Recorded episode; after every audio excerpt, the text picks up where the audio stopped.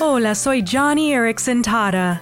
Uno de los peligros de la vida cristiana es que con demasiada frecuencia la imaginamos. Nos imaginamos que somos personas de oración, que obedecen a Dios de todo corazón. Pero, ¿en verdad lo somos? Decimos que amamos a Dios y confiamos en Él y que Él es el primero en nuestras vidas, pero nos engañamos fácilmente a menos que esas afirmaciones se prueben con frecuencia. Amigo, amiga, el Señor quiere que sepamos qué tanto se inclinan nuestros corazones hacia Él. Y una de las maneras en que Dios ve nuestra fidelidad y obediencia es por medio de nuestra respuesta a las pruebas de la vida. Cuando pasas por dificultades, te das cuenta de qué tanto estás dispuesto a seguir a Cristo.